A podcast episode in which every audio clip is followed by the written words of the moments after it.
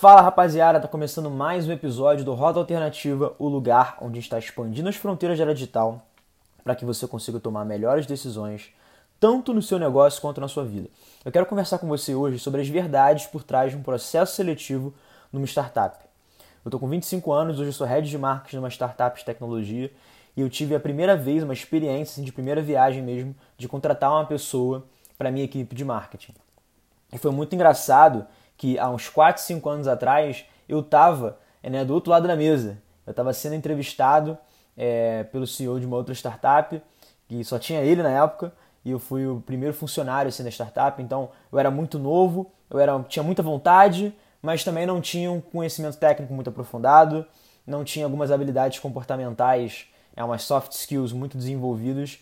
E hoje, sentado nessa cadeira de head, avaliando potenciais candidatos que têm ali uma faixa de idade entre 20 a 23 anos, é muito interessante você começar a entender como as decisões são tomadas. Eu lembro que ao longo da minha carreira eu fiquei muito frustrado quando eu não passei para algumas vagas pontuais, que eu queria muito trabalhar naquela empresa.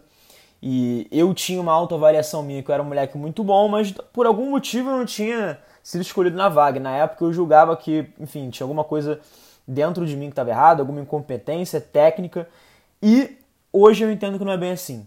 Então, qual é o resumo desse papo de hoje? E se você tem vontade de trabalhar numa startup, ou se você tem vontade de trabalhar numa startup na área de marketing, esse episódio é 100% pensado em você.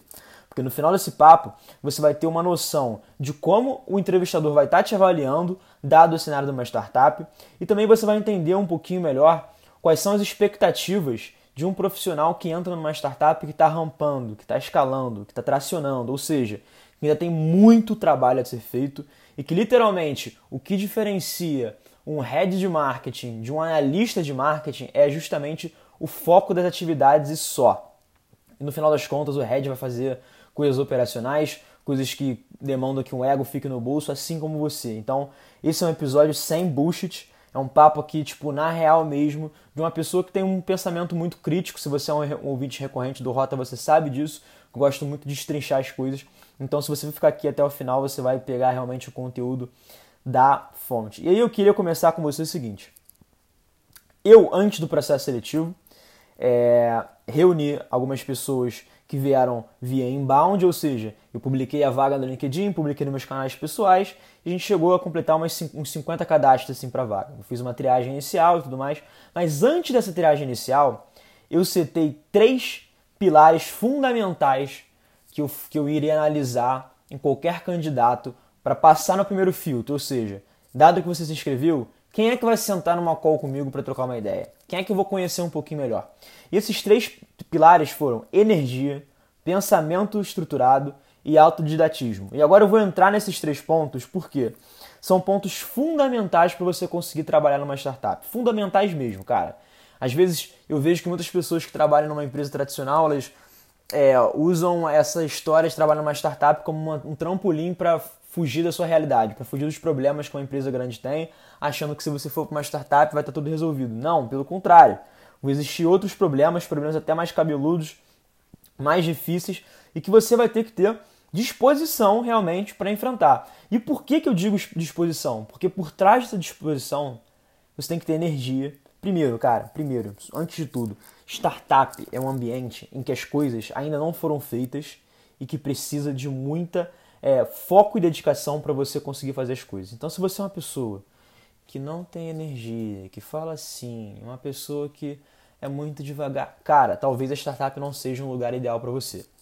Você tem que estar tá respirando, você tem que estar tá ligado no 220, numa vibrando mesmo. Acho que a palavra é vibrar. Você tem que fazer com que as pessoas sintam que você está energizado para fazer aquelas paradas, aquele brilho no olho, aquele tesão para fazer as coisas. Se você não ainda não tem esse tesão despertado dentro de você, para um pouquinho, entende como é que você pode dispersar essa energia, seja praticando uma, uma atividade física, sendo realmente estudando alguma coisa que faça sentido para você, mas libere essa energia dentro de você. Porque na startup existem muitas coisas que são execuíveis, falei uma palavra bonita, mas no final das contas quer dizer que existem muitas coisas que dá para fazer, que estão muito no seu alcance, mas você precisa ter energia para colocar as coisas é, goela abaixo. Tem muitas coisas que você não vai querer fazer, que realmente vão, são coisas muito operacionais, processos. Cara, eu ia fazendo um parênteses aqui. Uma das paradas mais maneiras de trabalhar numa startup é que ao mesmo tempo que você faz, você precisa documentar. Ao mesmo tempo que você faz, você precisa criar processos, porque amanhã pode entrar uma pessoa, é, pode ter um faturamento muito maior da sua empresa, você vai ter que criar uma equipe de, de um dia para o outro e você vai ter que garantir, na real, que tudo que você vem fazendo seja feito pelas pessoas que entram. Então, se você for uma pessoa muito energizada, orientada exclusivamente à execução, você tem, sei lá, 70% de chance de estar muito bem numa startup. Por que, que eu digo isso? Porque você tem que processualizar, você tem que ter uma, uma, uma mentalidade de documentação, de realmente é, escrever o passo a passo, o caminho das pedras, enquanto você está fazendo. Isso demanda um nível de, de concentração e um nível de clareza mental muito alto. Porque com as demandas do dia a dia a gente fica tão imerso na operação que fica difícil a gente fazer um zoom out e entender como é que a gente vai de fato reunir essas paradas, reunir todo esse conteúdo, toda essa execução que a gente está fazendo em um manual, em um processo para garantir que uma pessoa que chegue amanhã ou daqui a meia hora ela consiga executar com o mesmo padrão de qualidade que você está executando ou talvez melhor. Então vocês estão conseguindo entender por que, que a energia é foi o principal pilar que eu, que eu escolhi na real para analisar os candidatos, mas que de qualquer forma você precisa ter numa startup, porque as coisas não vão cair do céu, as coisas não vão estar muito estruturadas e no final das contas, cara, é, você trabalha numa startup significa você fazer um esforço consciente contra a maré. Por que contra a maré? Se você está trabalhando numa empresa tradicional, as coisas chegam até você, caem no seu colo por conta da estrutura hierarquizada e processualizada. Alguém lá no início teve o trabalho de, ao mesmo tempo de executar, tá processualizando para você, que não é a realidade na startup. Então, cara, eu eliminei uns 3, 4, 5 candidatos que eu percebi que não tinham uma energia, que eram até bons tecnicamente, que tinham até um fit cultural interessante, mas não demonstraram energia, não demonstraram aquele tesão no, no, no, tesão no olho, nem sei se essa palavra existe, mas beleza, acabei de inventar. Aquele tesão no olho, aquele brilho no olho, para estar tá realmente sentado num lugar onde as coisas precisam é, serem feitas de uma forma proativa, de uma forma consciente, com vontade. Então, energia, galera. Primeiro passo para você trabalhar numa startup, energia. Segundo passo, pensamento estruturado, que é o segundo pilar para você realmente conseguir conquistar uma vaga numa startup, principalmente se você está numa área de marketing. Por que, que eu enfatizei numa área de marketing? Cara, é o seguinte: muitas das atribuições de um profissional de marketing numa startup levam em consideração a sua capacidade de organizar as ideias, criar um plano de ação e executar num rápido espaço de tempo. Por que, que isso é importante? O pensamento estruturado é você entender um problema que existe, você visualizar o problema lá na frente e fazer uma engenharia reversa do passo a passo que você precisa atacar para chegar naquele problema, para chegar com uma resolução naquele problema. E o que eu quero dizer com uma engenharia reversa? É você é, meio que andar de trás para frente, é você enxergar o problema, visualizar a solução lá na frente e ir destrinchando o que, que você precisa fazer, quais pontos você precisa alcançar para realmente estar tá elevando o nível de entrega é, da sua startup. Então, por exemplo, cara, a gente precisa aumentar a nossa demanda de leads B2B. Beleza, esse é, é, esse, é, esse é o problema. Como é, que você, como é que você visualiza essa solução? Cara, visualiza essa solução assim, cara, a gente chegando, a gente conseguindo fazer 30 leads por mês e a gente levando para reunião no final do mês 5 leads desse funil. Então, beleza. O que, que eu preciso fazer para ter uma demanda de 30 leads por mês? Cara, talvez eu precise dobrar a minha capacidade produtiva de conteúdo. Já que a gente está produzindo hoje 10 conteúdos por mês, eu vou produzir 30 conteúdos por mês em diferentes formatos para rechear realmente funil. Tá, e dentro desses formatos, qual é o formato mais relevante? Qual é o formato que eu preciso atacar que demanda menor esforço e vai ter o maior impacto? Pô, sei lá, talvez começar um canal no YouTube, ou pô, talvez começar um podcast, beleza. Então qual é o foco que eu vou dar nesse podcast? Quais são as contas chaves que eu vou convidar para bater um papo comigo? para eu conseguir gerar a visibilidade da minha marca, para eu conseguir aumentar a demanda através de conteúdo, para que no final das contas eu consiga ter 30 leads no mês. Vocês estão entendendo como a gente foi e voltou? A gente imaginou a situação lá na frente, fez uma engenharia reversa e a partir desse momento a gente foi em direção a ela. Então, se você não tem esse pensamento estruturado, se você está conseguindo desenvolver esse pensamento estruturado, esse é um bom momento para você entrar numa startup, principalmente numa área de marketing. Tá? E aí, eu digo numa startup, numa área de marketing, por quê? Cara, a maioria dos negócios hoje tem uma carência muito grande em encontrar profissionais de marketing qualificados que tenham essas características. Por quê? Hoje, infelizmente, no mercado digital, os infoprodutores estão colocando goela abaixo uma, uma, uma narrativa que eu não acredito. Que é, cara, existem fórmulas de sucesso, existem hacks, é só você otimizar a cópia, é só você, enfim, é, testar criativos. Não é só isso. Não é só isso. Se você quer trabalhar realmente numa startup, se você quer vender um produto, se você quer vender um serviço que envolve tecnologia, você tem que pensar como estrategista antes de botar a mão na operação. E, e quando a gente fala em pensar como estrategista, é a capacidade de ter pensamento estruturado. A gente vive né, no meio da startup num cenário completamente incerto e complexo. Então você tem que ser capaz de entender as, as várias, é, as várias variáveis que existem ali na mesa, entender, separar realmente o joio do trigo, entender qual quais são aquelas variáveis que você vai colocar a sua energia e o seu tempo e quais são aquelas que você vai deixar um pouquinho de mãe Maria, é, caso aquilo que você esteja colocando foco e energia não dê certo. Se você está trabalhando num, num, cenário complexo, não adianta. Não adianta você ser uma pessoa com baixa energia, que não esteja disposto, com tesão mesmo no olho, para tocar as paradas para frente, sem um pensamento estruturado. E, e aqui um adendo. Eu também cheguei a, a, a eliminar alguns, alguns candidatos porque eles tinham muita energia e zero pensamento estruturado. E o que, que acontece quando você tem 80% de energia e 20% de pensamento estruturado? Você vai se atrapalhar. A liderança, né, o, o gestor da área, no, no caso era eu, eu teria que ter uma postura de segurar aquele cara, de dar um freio naquele cara. Vocês estão conseguindo perceber? Então é sempre um equilíbrio entre energia, pensamento estruturado, que é essa capacidade de fazer uma engenharia reversa, e o terceiro pilar, que é autodidatismo. Cara, numa startup as coisas, de novo, não caem do céu, as coisas não chegam até você com facilidade. Você vai ter que fazer um esforço consciente, um esforço contraintuitivo para ir atrás dos conhecimentos, para buscar aquilo que você precisa saber.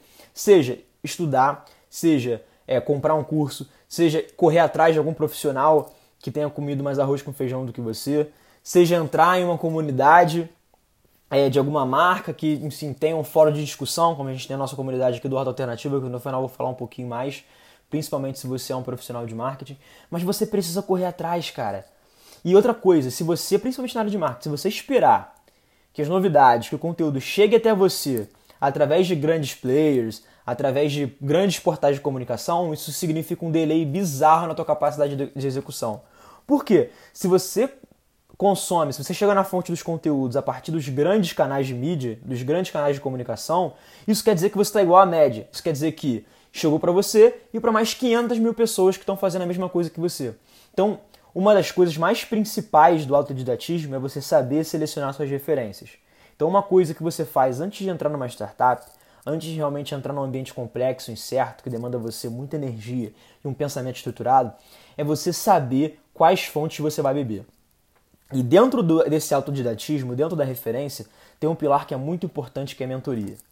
É claro que é importante você estudar de forma independente e você correr atrás dos conteúdos, mas é fundamental e tão importante quanto você se pendurar em ombros de gigante para você conseguir ver mais longe. Essa é uma frase de Isaac Newton, então estou aqui bem contextualizado para você ver como é que as referências são realmente importantes.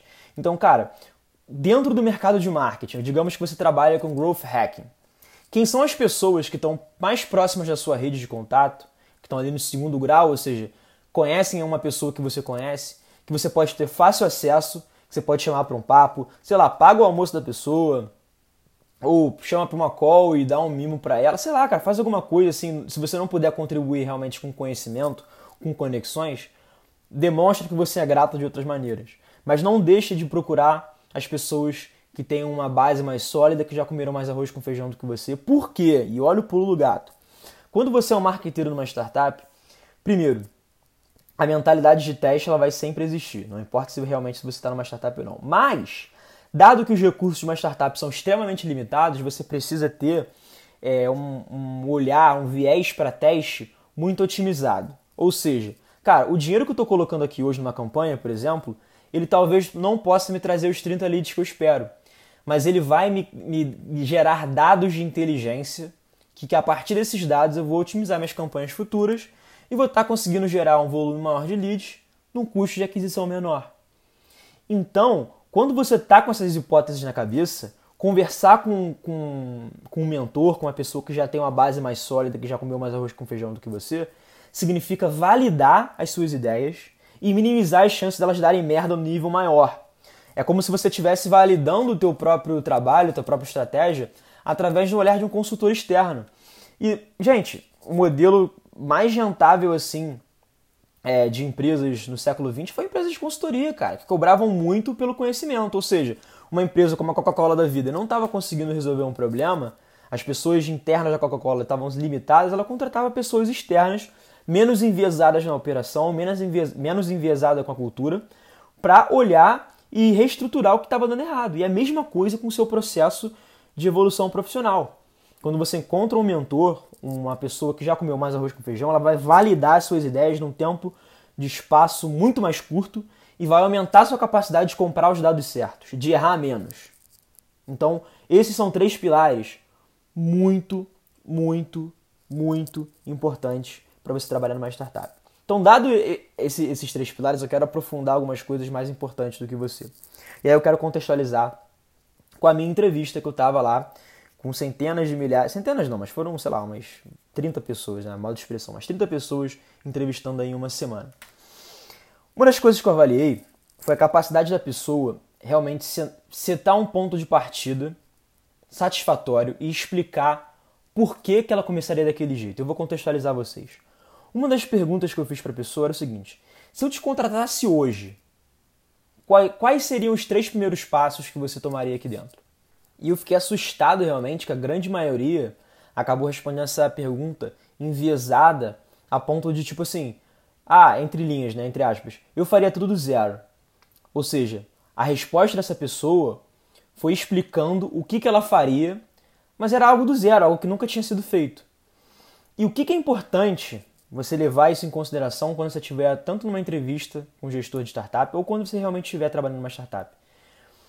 em algum ponto de contato dentro da, da área que você vai trabalhar, principalmente do marketing, já existe alguma coisa feita. E hoje a gente sabe que o digital, né, que as ferramentas digitais, elas permitem um alto grau de, de análise de dados, elas permitem que a gente entenda, tire insights a partir da performance. Então, um viés, se você quer trabalhar com marketing numa startup, é você otimizar aquilo que já foi feito e deu certo. Então, quando as pessoas falaram, ah, eu ia criar uma nova estratégia de conteúdo, eu ia, sei lá, criar novas campanhas de e-mail marketing. Cara, não precisa criar, não precisa necessariamente criar do zero.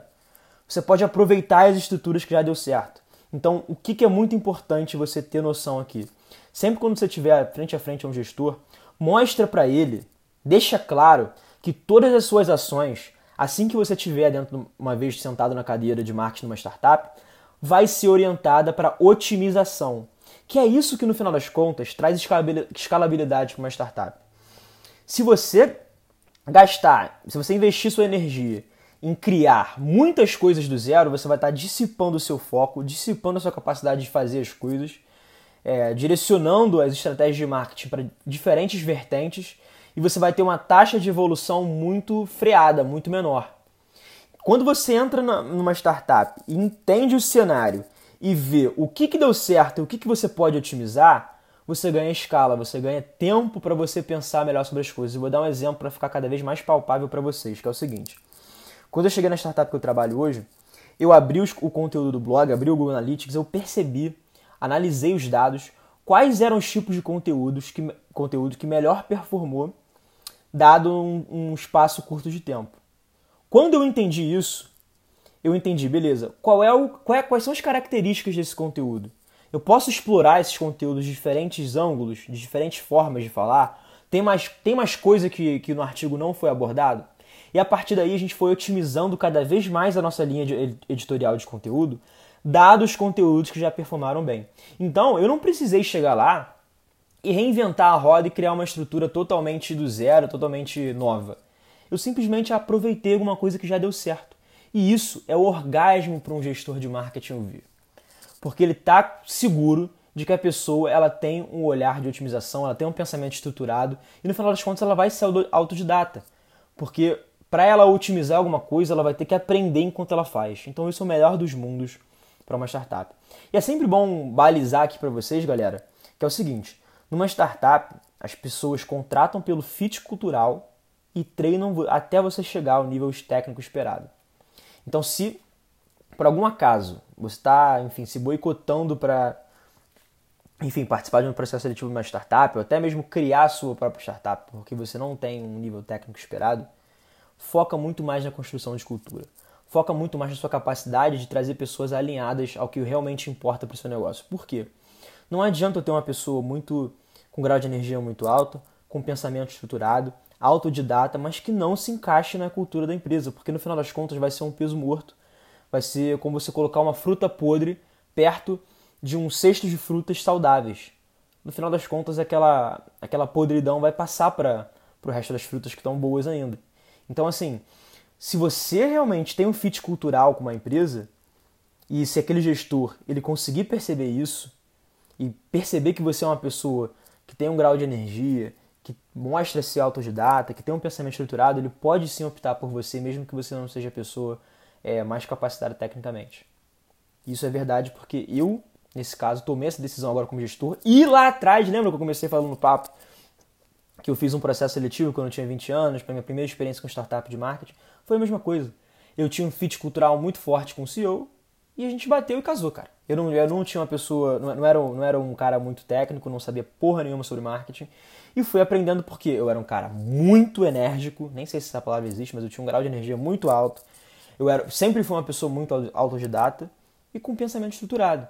Então, se você, se, eu, se tudo isso que eu estou te falando aqui, se os meus cases, o meu exemplo, tanto como recrutador como um candidato, tá ressoando em você, tá fazendo teu coração vibrar e tá te colocando em xeque algumas crenças limitantes que você tem, é porque você precisa investir nisso. Então, se eu pudesse sumarizar aqui para você, já chegando no final do papo, o que, que é uma startup? É um ambiente altamente, com um grau de incerteza muito alto, um espaço enorme para processualização, dado que as coisas estão acontecendo, você está entendendo como as coisas devem ser executadas, ao mesmo tempo você precisa documentar, criar processos, criar um padrão de qualidade e os resultados esperados são de longo prazo. Então, se você tem essa mentalidade de energia alta, de foco no longo prazo e quer realmente se colocar à prova de fogo na sua capacidade de execução e de construção de uma área, que no final das contas qualquer pessoa que trabalha numa startup ela está contribuindo para solidificação de uma área, com certeza você precisa parar de se boicotar, caso você esteja, e tentar meter de cabeça no universo das startups.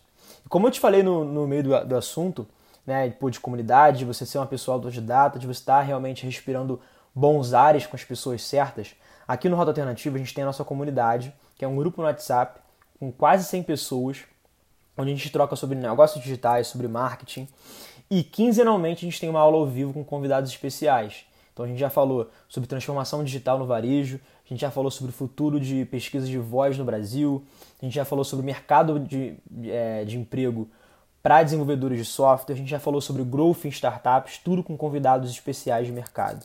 Se você quer realmente se conectar com pessoas interessantes, aumentar a sua rede de networking, clica no link que está aqui na descrição desse episódio, que você vai entrar no grupo, ainda é gratuito, então aproveita essa oportunidade. Só para você ter noção, já tem gente lá dentro sendo contratado por outras startups, só pela, pelo networking, só pelo papo que a gente tem ao vivo nas masterclasses. Então, assim, não deixe de compartilhar esse, esse, esse, material com outras pessoas que possam se beneficiar e contribuir com o grupo também.